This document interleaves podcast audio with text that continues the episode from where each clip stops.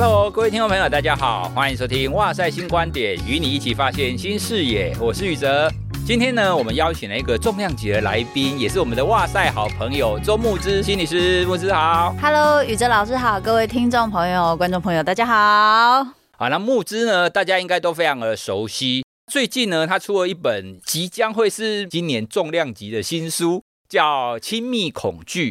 那我在看这本书的时候啊，刚好呢，我最近在看一部叫《和我老公结婚吧》一部韩剧。嗯，这部韩剧呢，我在听它的剧名的时候，我就觉得，哎，为什么要叫别人跟她老公结婚呢？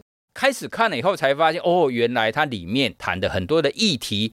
刚好都跟你书里面在讲的那一些种种的对亲密关系的恐惧，跟怎么样又想要在一起，然后又想要分离，都非常有关系。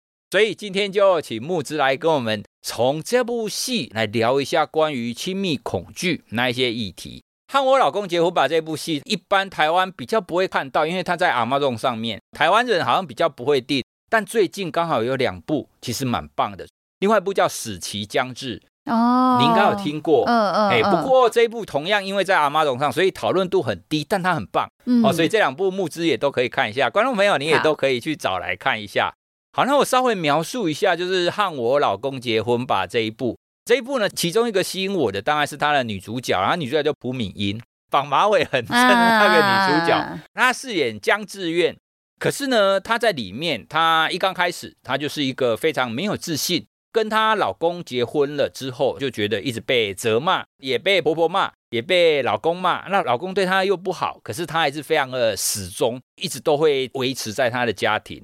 另外呢，她还有一个闺蜜，那个闺蜜呢，就从学生时代就在一起，甚至那个闺蜜会昵称她是“哎，你是我的另一半”。嗯，在很多的场合底下，那个闺蜜都会这样子称呼她，所以看起来好像很好啊，结婚了又有闺蜜，可是她一直过得非常不好。那最后呢，她因为得了癌症，哎，其实不是最后啦，她在第一集，第一集就得了癌症。那得了癌症之后，她才发现，原来她的闺蜜跟她老公有一腿，她老公呢也不是真的爱她，她的闺蜜呢也不是真的她的闺蜜，都是有心机的。在这样子的情况底下，她就在她的第一世，这个第一个人生，她可能就死亡了。可是呢，戏剧里面最喜欢的重生就出现哦，所以他就倒回了十年前。那倒回十年前，他为了要让他的生命不要那么可悲，所以呢，她决定不要跟她老公结婚。但是呢，她发现命运不能这样子，结婚这件事情一定会出现。她如果不要跟她老公结婚啊，一定要找另外一个人跟她老公结婚，哦、就是一个俩高铁的概念，就对。对，所以所以她就发现一定要找一个人。最后呢，她就想要撮合她这个闺蜜。好，那我为什么会说这部戏非常贴切你的书呢？因为里面这个女主角她就是一个非常典型需要爱，嗯、但是呢，她又是处于一个被责骂又没有办法离开这个情况。像是很多的剧情，我都觉得她这个人设非常扯。比如说她的老公，她的老公跟她一起走路嘛，然后跌倒。可是跌倒，一般我们就会觉得，哎，自己怎么这么不小心啊？可是她老公跌倒以后起来责骂她，然后都是你，谁叫你走路那么慢，害我跌倒。然后我一跌倒，你居然没有立刻来关心我，居然还继续走，这样怎么可以？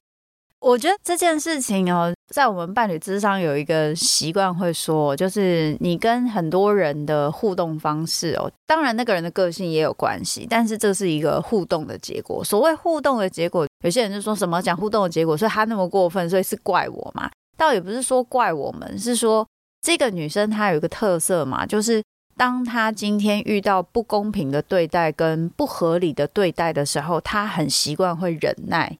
所以他的生存策略就是他会顺从，然后他会忍耐，甚至可能会讨好。听起来是这样子。嗯、然后他是一个非常讨厌冲突，所以当他不喜欢起冲突，他又会选择顺从跟忍耐的时候，这就代表了其他人如果要这个女生来帮他达到目的的话，他们只要用一个方法就好，就是凶他、骂他、贬低他。哇，就很快，因为这个既快又狠，然后一定会达到目标。可是我们一般不是会觉得说，哎，你讲的这个是你的事啊，比如说跌倒，跌倒是你的事啊，业绩不好是你的事啊，你为什么会怪我？我们不是理论上可以这样切割说，哎，这个议题是属于谁吗？对对对，我们理论上是可以嘛。但是如果今天我对我自己的感觉不是很信任，然后我时常都觉得说，哎，别人要是说我怎样，我要吾日三省吾身，或者是说我马上反省一下，人家会这样讲，我一定有道理吗？不会无缘无故嘛？会不会是我真的有问题？如果我是一个自省甚至自责程度比较高的人，我会很容易把别人的议题当成自己的议题，甚至旁边就会有一些人，他可能其实很容易很错误的对待别人，可是有些人不会回应他。比如说，你想象一下，如果今天有人跟我这样子走在路上，他跌倒了，然后他就说都是你走很慢，然后就怪我了，自己走路不会走，然后还怪我，你好意思？都几岁了？他骂我之后，他可能会得到羞辱性的结果，他就会记得啊。这个人我不能用这个方法哦，是这个人，如果我要得到他的关心，我要怎么样？人家跌倒的时候说、哦，我好痛啊，然后我就说、哦、好好没事没事，他可能就学到哦，那这个我得装弱才行，我不能贬低他，我贬低他不会得到好结果。可是跟这个女主角，就是我贬低他，我骂他是可以得到好结果的，我可以把错怪在他身上，他是会帮我接过来的。所以我会得到很多很舒服的感觉，就是我在跟他互动的时候，我永远都是那个最好的、最聪明的、最厉害的、最有成就感的，是我在外面的地方是得不到的耶。嗯，所以这是一件很幸福的事情。于是你可以看到这个女主角，她身边的人都是用这样的方式对她，她的婆婆、她的先生、她的闺蜜，都是用她来满足自己的那一些觉得自己好棒棒、好厉害的需求，真的是很惨。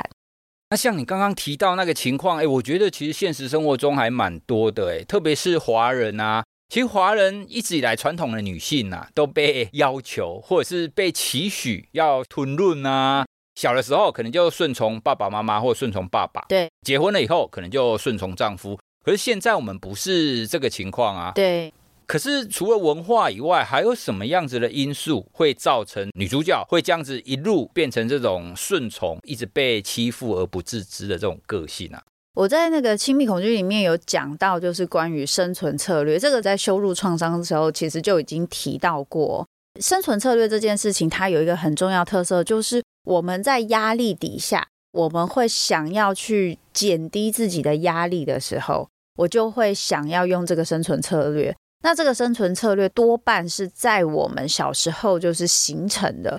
比如说，今天我遇到父母可能会对我很凶，或是有时候会要用很多贬低或伤害性的话来跟我说。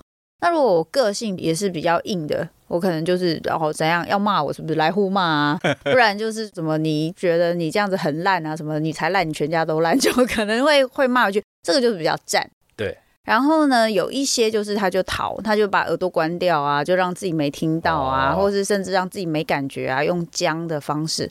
那还有一种跟战很像，但是呢，它也是用来控制别人的反应，就是你骂我，我骂回去，那我就控制你嘛。还有一种也是用来控制别人的反应，就是讨好。哦。讨好其实是一个蛮好用的技术，是因为你身为一个小孩子，你要跟父母对战，你通常会输或是被打的迷迷茫茫的可能性最高。所以，当你用讨好的方式的时候，是最有可能成功的得到长治久安的生活，然后呢，也暂时不会受到对方的伤害。因为逃的方式的话，你没反应，有些人会更生气，会骂更多嘛。啊、可是你用讨好的话，他可能就会被按耐住，他就没事了。感觉可能父母会知道说，哦，对你知道了，对对对对对对对对对。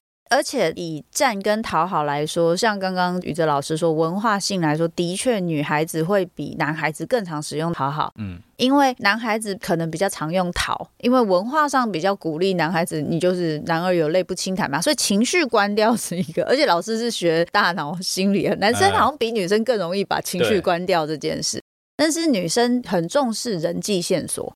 所以人际线索这件事情会让他们在做讨好这件事情的时候也比较容易成功。嗯，因为我讨好，我要知道你要什么嘛，不然我讨好做错的话也没有用。所以当我这件事情成功的时候，我就知道我在压力底下我可以用这个方式成功。于是这个东西就会被我们一直留下来。再来还有一个就是非常害怕，就是不得不顺从的恐惧。这个恐惧本身最害怕的原因，不是因为他一定要讨好你。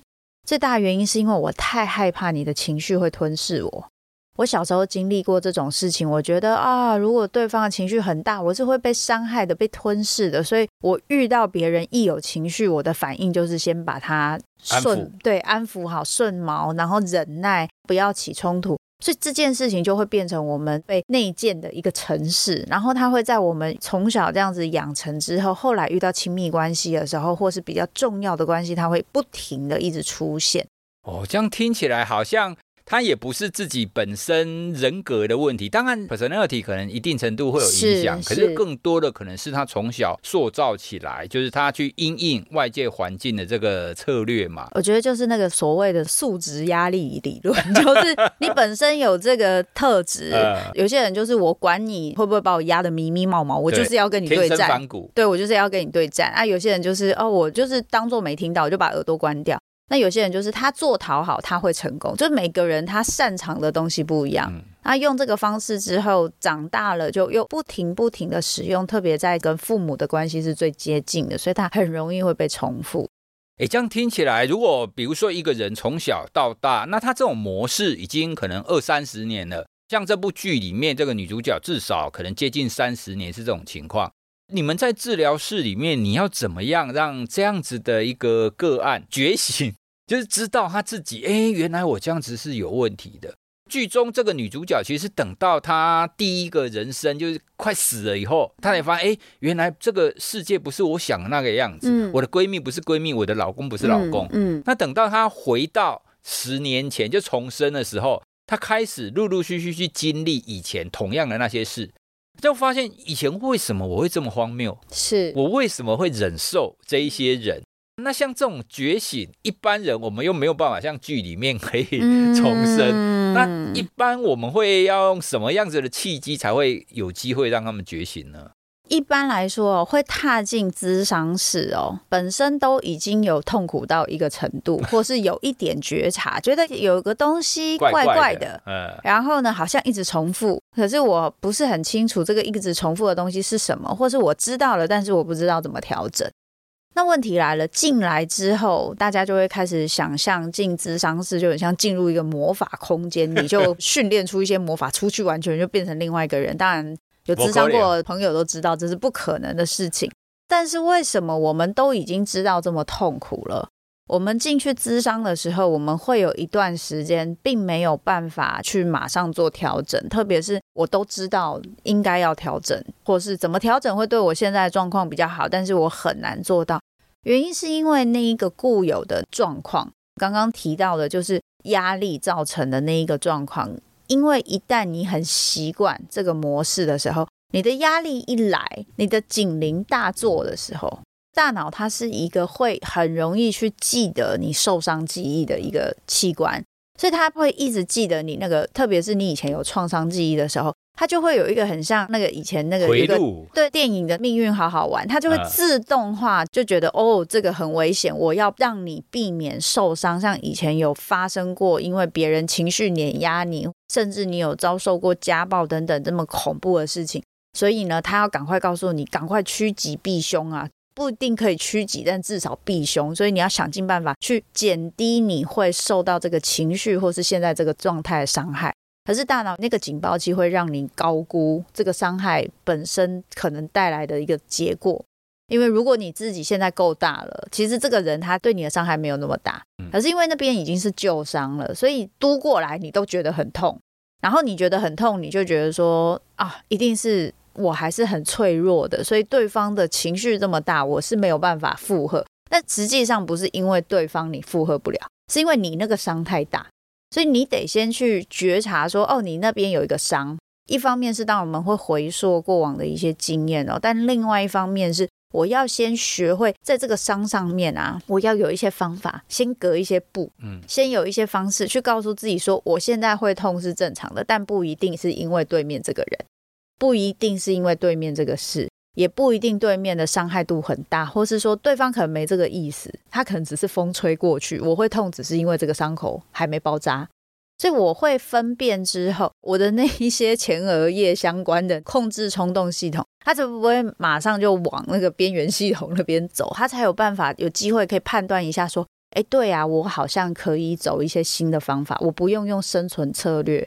每次都用同样的讨好，每次都用同样的反应去跟对方互动，这样。听起来很关键的是，他必须要在他那个行为或是他那个感受的当下，可能要有一点类似暂停。哦，他会发现，哎，这个好像我不应该要跟随以前的惯性。是你刚刚讲的那个模式，害我一直联想到我们在谈关于自律，或者是你怎么养成好习惯。是，我觉得很像哎，因为比方说睡觉前习惯划手机。好啊，那你觉得，哎，你一定要知道，哎，这个行为真的对你造成了伤害，是让你真的睡眠睡不好了，你才会想要改嘛？对，要不然现在跟很多学生说，哎，睡觉前不要划手机，又会让你睡不好，啊，没感觉啊。对对对，对啊，那等到你有感觉的时候，你才会大彻大悟，是，慢慢的去改变。没错，没错，没错。可可是，就算你要一夕之间拿掉一个坏习惯，或是增加一个好习惯。其实就像你刚刚在谈那些亲密恐惧之间要做改变，真的人要做改变，真的不是那么容易耶。因为惯性它是几十年来所养成的。对，讲到这边啊，观众朋友或听众朋友，我们顺道跟大家讲一下，千万不要期待你去咨商，可以一下子可能是三周或者是五周，你就可以整个人脱胎换骨。从刚刚的描述，你就可以知道很多的议题是我们从小到大所累积起来的惯性。嗯，而你要去改变这个惯性，除了你觉知以外，你渐渐的去改变这件事情，它一定会需要一段时间啦。它不是那么容易的。而且这个时间很大的一个理由，还是会在现在的我们有没有足够的舒适度，还有有没有足够的强韧度可以做这件事。嗯大家可以想象一下，假设你今天开始要走一个最近很流行什么二二一餐盘啊，什么减糖啊，哇，这个对对对对对。那如果你今天啊刚好工作也不是很辛苦，你会觉得做这件事情会比较有余裕，对吧？对。但如果你现在工作非常的辛苦，我跟你保证，我虽然也减糖一段时间，但是包含我工作，像最近工作很多。一回去我就觉得，鸡排啊，我连我连个咸酥鸡都不能吃，我活着，我工作这么辛苦是为了什么？那个那个自暴自弃的心情就会跑出来。所以那一个余裕跟那一个强韧度，是我们有没有办法做调整跟改变的一个非常重要的关键。所以有很多人会说，哎，老师，我来咨商，我也觉察，我也知道方法，可是我觉得好难调整。这个难以调整，不仅仅只是你之前的方式有多固着。还有一个非常大原因是，如果你现在处在一个还蛮大的压力底下，你对自己的自我感觉也没那么良好，你大概大部分的身心状态，他还是会比较喜欢维持在旧有的状态，因为容易嘛。没错，虽然痛苦，但我可以预测，可以忍受。对，我可以忍受，我也可以预测。最主要是我可以预测，我可以预测会发生什么事，我可以预测我要用什么苦胸去挡那个痛苦。可是今天我做一个重新的调整，会发生什么事情？我不知道，我会害怕。这个冒险是大部分创伤的大脑不太鼓励我们去做的事情。对，改变真的蛮困难的。不过啊，因为我昨天刚好看到最新的第八集，那里面有一句话其实蛮打动我的。它里面说，因为他在第二人生了，他已经重生了，然后他就对男主角说：“我现在最害怕的。”是我已经重生了，可是我却活得跟以前一模一样。嗯，就是他那个改变的动力非常的强烈，是他非常想要去做跟以前不一样的事。是，所以他以前是一个很被动，就像你刚刚所描述的，别人的攻击他都会忍受，嗯，然后他都会讨好。可是现在他甚至会变成是主动攻击的那个人。嗯，因为就像我们刚刚讲的，一般来讲，其实我们没有办法很快做出改变嘛，因为我们又不是戏剧里面的重生。对。对那在这样情况底下，那个韧性、那个改变的动力，我们要怎么样让人可以持续的维持下去会比较好？我在书里面有讲到，其实有几个说是简单啊，比较清楚的方法，而这个东西对我们来说很重要，因为当我们今天很容易掉进我们旧有的一些习惯的时候，跟我们自己内在的一些负面标签跟和对别人的期待有关。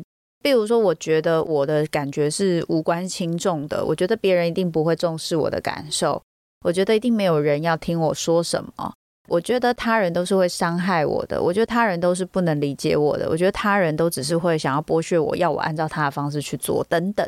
当我带着这样的信念去做事情的时候，我不认为我说出我自己的感觉跟我的想法是在沟通上的一个好方式，嗯，因为他不会成功。那我们通常不会想要去做不会成功的事，因为会挫折嘛。但是如果今天我们开始重新思考，真的吗？所以第一个，我要觉察我自己看到我自己跟我看到别人的样子是什么，然后我们再来猜猜看。第二个，他人那个人他为什么要这样对我？他想达到什么目的？他做这件事情，他的想法、他感受是什么？我知道我自己，跟我知道别人这两个就是心智化。我能够正确的预测自己，知道自己，我也能正确的预测别人。这在沟通才非常重要。比如说，人家只走过来看我一眼，我总是错误的预测别人。他看我，他一定是要要不对，要不觉得他喜欢我，要不就觉得他要伤害我。那我的反应就不会太好。另外一个部分是，当我不能正确预测自己的时候，每次看到别人我心情不好的时候，我不能了解到说，哦，原来我这个心情不好，可能跟我自己的状态有关，或是他可能让我想到谁，或者是我今天早上起来状况也不好。我不能有这个正确预测，我每次看到别人一心情不好，我就觉得一定是别人的错，这样子都会造成沟通上很大问题。所以先知道自己，然后再来预测跟知道别人，这就是我们心智化能力的重新训练。那再来第三个，厘清现实。厘清现实就是，那你现在想要达到什么结果？嗯。你现在现实的状况，实际上是跟你想象的世界一样吗？还是其实现实状况很多时候其实跟你想象世界是不一样的？开始会做这样的辨识之后，你才比较有能力可以开始做一些调整跟改变。那这一个调整跟改变快的人很快。我有遇过有些个案，真的是第二次来就完全变不一样。哇，真的，这超强！我心想说，好了，可以了，我们再一两次谈一谈。如果你觉得没什么问题，我们就可以毕业了。就也是有很厉害的，但是的确他会了之后，他要花很多时间去调整。就像刚刚宇哲老师说的，那个内在我很想要改变，我觉得现在真的太痛苦了，痛苦到我已经没办法觉得这是我熟悉的安全感，已经痛苦到我决心一定要为了自己改变。这三个能力就是所谓我知道自己、了解别人，然后还有我可以理清现实。它有一个非常大的重点，我愿意相信自己，还有我愿意可以站在自己这一边，好好的去珍惜我自己，好好的去保护我自己。非常多在这样子的亲密恐惧当中，或是在羞辱创伤当中的孩子，长大之后其实是非常缺乏自我保护的能力，因为没被保护过。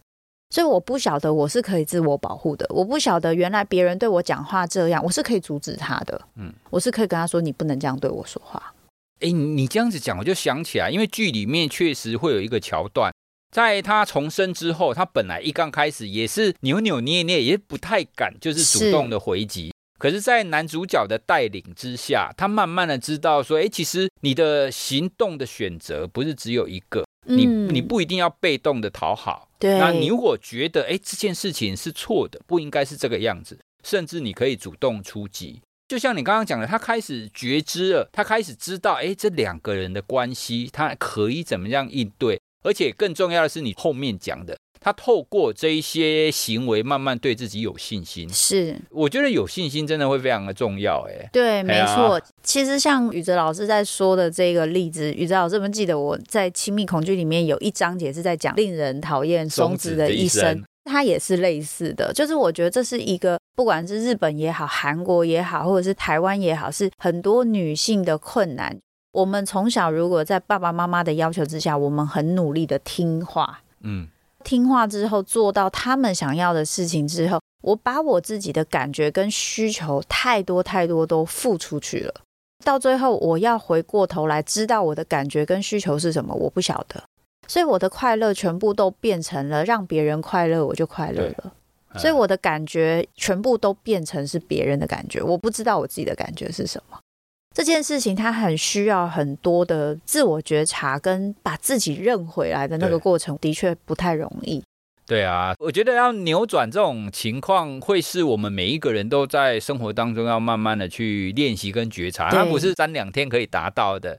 接下来我想要聊聊她那个闺蜜，她当中那个闺蜜叫郑秀敏，她其实从很年轻的时候，大概是这个女主角高中时代，他们就认识了。所以他一直是以一种我们是另一半，有就是他跟女主角非常要好，甚至呢，他们大学的时候是念不同的大学，不同县市，可是呢，他还每个礼拜的周末，他都会跑到女主角的那个县市去找她，就那他的理由就是说啊，你没有我，你就会寂寞啊，你就会不知道该怎么办啊。可是后来到第八集的剧情看起来，就是他反而是要用这种方式去限制女主角的交友圈，她不希望女主角甩掉她这个闺蜜。嗯嗯嗯。哎，那女主角只要有什么好的表现，这个闺蜜就会用一种若有似无的方式去贬低她，甚至呢，这个女主角有一些好事，比方说她在高中的时候。跟另外一个帅哥校草互相有情愫，好像有机会会在一起。可是这个闺蜜呢，就从中破坏，她就假造女主角写了一封信给这个校草，然后害他们两个破裂。像这种在电视剧前面我们看了会觉得这种真的很讨厌。可是啊，我们身为心理学家，我们来来探讨一下，哎，到底为什么他会变成这个样子啊？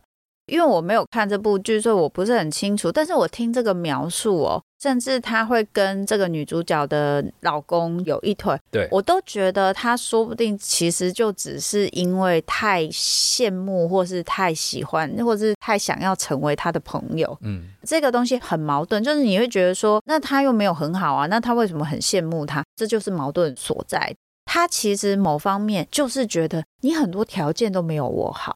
为什么我觉得你得到的东西比我好？对的那个心情，就是他永远都看不到自己好的地方，他永远都只看别人得到好的地方，就是他很会羡慕甚至嫉妒别人。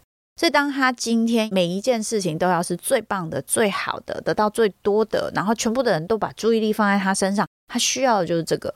可是今天一个女孩子。可以很容易理解别人的需求，然后他一定很懂得应对进退，他会讨好别人，那也代表着他很会考虑别人的心。这样的人很难不被喜欢。嗯，虽然会遇到不正常的人会来利用他，但是也会有很多正常人喜欢他。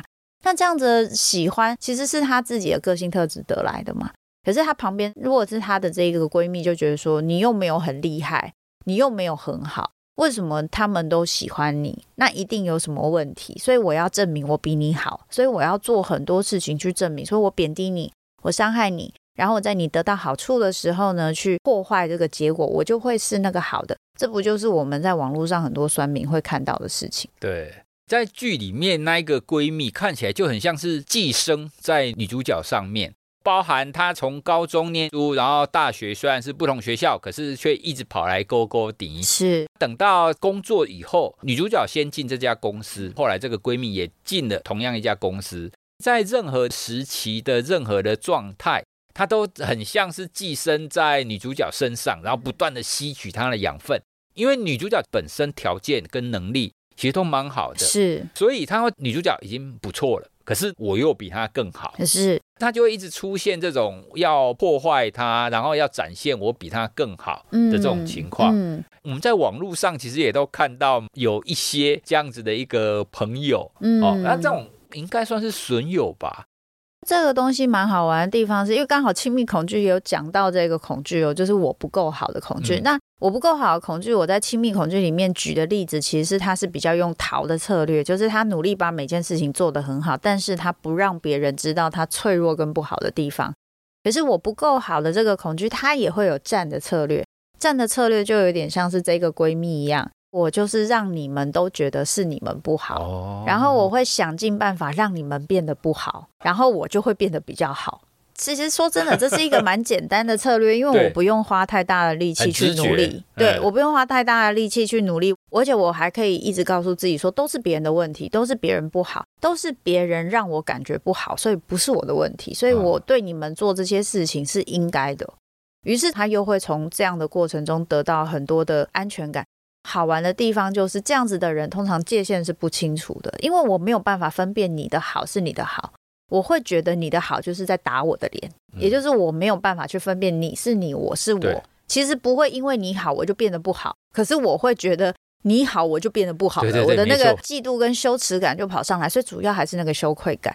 羞愧感一跑上来之后，我就觉得，哎，不行啊，我就要伤害你了，我就要对你做一些有的没有的事情。但是我又觉得我跟你真的很好，因为他所谓我跟你两个超好啊，我跟你是另一半啊，这个就是界限不清嘛，就是我是想说，你想一个人，他就算已经上大学了，是已经都在外地了，他还可以每个礼拜都来找你。过过顶他没有他自己的生活、欸，哎，对，那代表这个人没朋友啊。就是我是我想说，你都没朋友，就他都没有朋友，唯一可以忍受他的性格的，可能只剩这个女生。对，没错，完全就可以猜得到这个人背后的目的是什么。所以我在这里呼吁一下，就是现在正在听这集 podcast 的朋友，如果你发现你有遇过这样的情况，然后你也在里面很纠缠，一方面觉得说啊，应该不能觉得是别人的问题，但是一方面你会觉得很痛苦的时候，我建议你可以先停止一下，除了问问你的感觉，也问问你，你猜猜看对方的目的是什么？当你开始思考他做很多事情的目的的时候，你会发现，你完全不会掉进那些情感的，还有自我怀疑的漩涡里面。你会突然觉得有很多事情变得很清楚。哎，等一下，可是你这样一讲，我们去思考朋友或闺蜜来找我，或是互动的目的，会不会有时候会陷入一种阴谋论啊？他来找我的目的倒不一定，所以我说你要先感觉一下你的感觉。OK，如果你的感觉是很舒服的，当然不用去思考目的啊，哦、没事干嘛一直。但是你感觉如果很不好，发现你要花很多力气去说服你自己的时候，你就会跟自己说：“先停一下。哦”就是哎，到底对方或是他说这个话，比如说他为什么要在我表现好的时候或怎么样的时候，为什么他要对我说贬低的话？嗯、一个人的行动行为，它是一套的。如果你发现他大部分的事情是差不多，但有一件事情是例外，那么快的用他例外的这件事情去说：“哦，他一定对我很坏，他一定是要伤害我。”我也觉得要先缓缓，因为如果所有的事情他对你都很好，他就这件事情对你不好，有可能这件事情就是他的压力事件。所以，我们通常在做智商的时候，特别会去注意那一整套的逻辑里面，突然有一个东西是诶例外事件，为什么嘞？嗯、我们就会特别对这种东西有兴趣。同样的，因为它都是一整套的，所以今天当你发现 哎他好像很喜欢贬低我，可他又常常来找我。我觉得好奇怪哦，换个角度想，这一切都可以解释。对哦，关键还是他需要清醒啊。我可以够觉察到自己的，比如说自己的能力，他对自己有信心，是哦，那他就可以知道说，哎，很多情境底下并不是我不好，而是外界或者是这个周遭朋友的对我的过度的贬低的关系。是是是。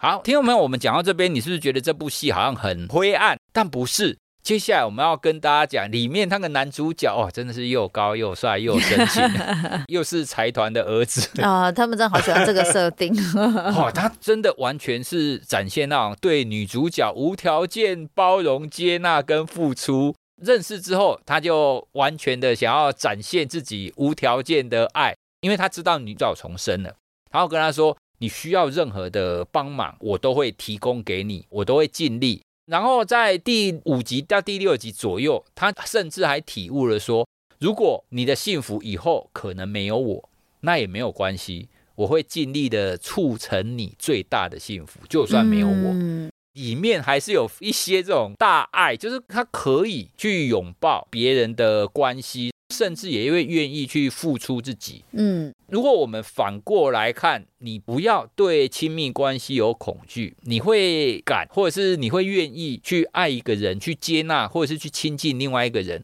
那我们如果希望我们的孩子都可以愿意去拥抱爱的话，我们应该要怎么样去对待，或者是我们可以给他什么样子的一个讨论？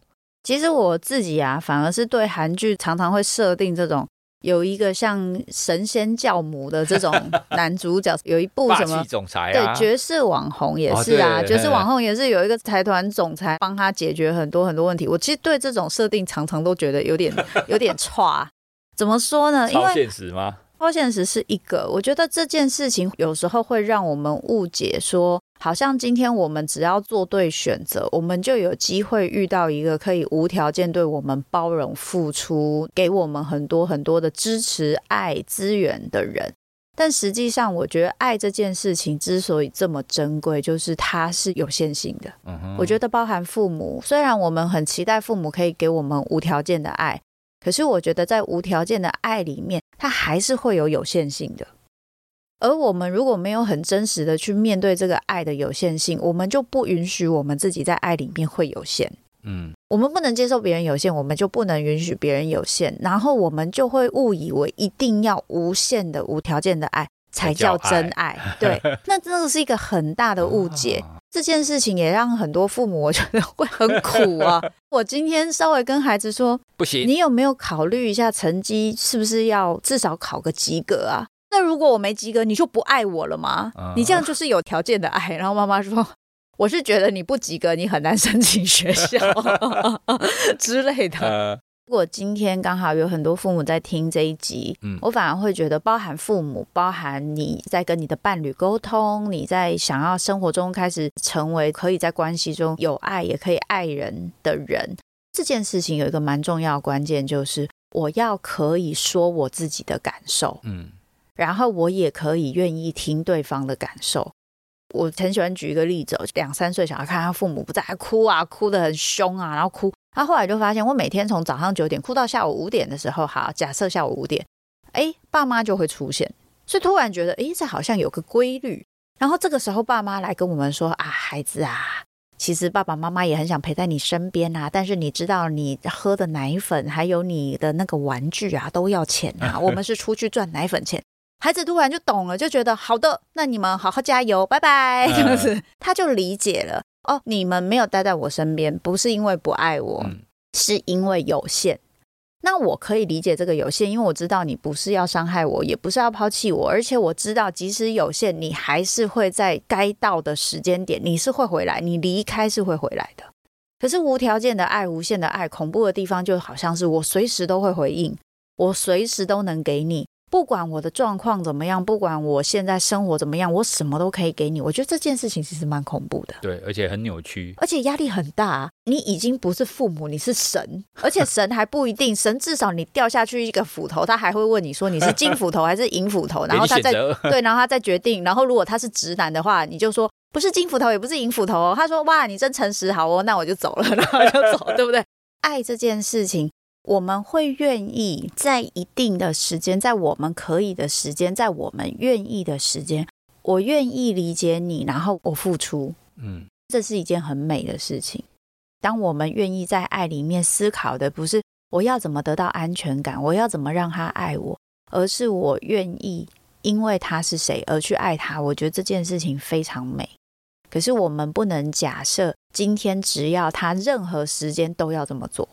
他只要一没这样做到，我就觉得他一定不够爱我，他一定不是真正爱我的人，或是我的父母他们的有限，我不能理解。可是我的有限不能理解，最常遇到的状态是我今天哭得很凶，父母回来的时候没有跟我好好解释。他如果像刚刚跟我好好解释，很多小孩听得懂。对，如果今天我在那边哭的时候，爸妈回来心情很不好，对我大吼大叫。哭有什么好哭的？这点事情都要哭，我才真的想哭，好不好？我每天都很想哭。然后小孩就发现他在完全搞不清楚状况的情况下，他必须要安静。父母丢下他的这个恐惧的感觉，他并没有获得解释，他并不晓得为什么父母每到一个时间点就会不在，而且他还被否定，这个感觉是错的。所以这个感觉他没有被消化之后，他没有被解释之后，他就被压到内心深处，这才会变成真正的亲密恐惧。嗯，因为他没有被消化。对，哦，哎，听你这样一讲，我好像有一点茅塞顿开。哎，这个概念跟我们以前在谈教养，我们在谈你对待孩子你要真诚，因为我们上一代的家长或者上一代的长辈，他们通常会讲骗音啊，好，就是有的时候，比方说像。我跟我老婆有时候周六，我们因为有工作，我们会离开嘛，那我们就会把小孩带回去，请我妈妈帮忙照顾。对，那一刚开始啊，我妈妈都会说：“哎，我把他们带走，那你们赶快走。”大人都好喜欢走这一招，好奇怪哦。我那时候就跟我妈妈说：“哎，不用。”我们会跟他讲，我们会跟他讲说，哎，今天因为爸爸妈妈还有工作，我们会去哪里工作？那我们大概几点回来？那几点回来？你们如果想要去国小玩，我们可以再去国小玩。明天我们就会陪你。那久了以后，他们其实就会知道，哦，我们的离开。是因为有工作要做，而且什么时候会回来？对对对，对，就会真的就像你刚刚讲的，哎，好，拜拜，对，赶快去赚钱哦，加油！哎，所以你跟你的孩子真诚的袒露说，哎，我为什么要这样？是，他们反而其实会更有安全感，嗯，对他们依附关系其实会更好，没错。那长大以后才会像你刚刚讲，他会知道，哎，真正的爱是应该要是什么样子，而不是无条件的，哎，通通都给你。对，我在书里面有想到理想化，有些他没有得过这种清楚的、真诚的解释或爱的时候。他就会有一个想象，就是那如果今天我被爱，我一定是随时随地都被重视，嗯，我一定随时随地都被在乎的。但我开个玩笑讲一下，你就算再爱吃咸酥鸡，你有办法二十四小时每一餐你都吃咸酥鸡？没办法嘛。那我可以因为这样子就说我超讨厌吃的咸酥鸡？也没有啊。重视一件事，重视一个人，我们还有自己的生活。可是，一旦我在小时候没有办法经验到这一种有限性，那这个东西我的确长大就会需要花一点时间理解。哦，你刚刚讲到咸酥鸡的例子，我就想到小孩啊。对，我很爱我的小孩，但是我也不想跟我的小孩二十四小时放在一起。是啊，是啊，或者二十四小时，你每件事情都比他重要。爸爸，你陪我玩。对。可是你这个时候已经是存亡之秋，你有时候要交什么东西出去，啊、你就说、嗯、你等我一下，我可能要怎么样一下，嗯、对不对？对。哇，所以我们今天从和我老公结婚吧的例子来跟大家聊一下木之的新书《亲密恐惧》。当然，这个名字看起来好像要解决很多。你内心可能比较负面的这些议题，可是你讲到后来啊，其实我们也都是为了要让你自己可以在亲密关系里面，在爱里面可以勇敢的去接受它。可是呢，你要达到这个可以说是目标，或是你这个状态的话，会有一些功课吧。像是我们刚刚讲的，你必须要觉察，对，然后必须要有一些界限，你必须要去了解说，其实我们每一个人的爱，它可能是有限制的，包含你自己，是，是对现实有一个清楚的理解。你才有办法做出一些正确的回应，嗯，而有正确的回应呢，你的亲密关系才会正常，是，就是会比较顺畅啦。这么说，对，所以听众朋友，你看到这边呢，啊，其实你会发现我们在谈的很多的议题，都在木之所写的这本书《亲密恐惧》里面。如果你自己或者是你看到你的周遭会有对亲密关系有一点点疙瘩，或者是不知道怎么进行的。也都推荐你们可以去阅读木之的这本新书《亲密恐惧》。除了我们今天亲自访问木之以外，娜娜也会在哇塞读新书里面有一集由她来导读《亲密恐惧》这一本。你如果对这本书感兴趣的话，你也可以到哇塞读新书的节目去，也许也会跟我们今天谈的东西有一点不一样，但是可能也会激荡出不一样的火花来。嗯、太棒！我们今天就跟大家聊到这里喽。如果大家对这本书或是对木之刚刚所谈的有什么想法的话，都欢迎你留言给我们。也推荐你到哇塞读新书去听听娜娜导读的这一本《亲密恐惧》。那我们就聊到这里喽，谢谢大家，拜拜，拜拜。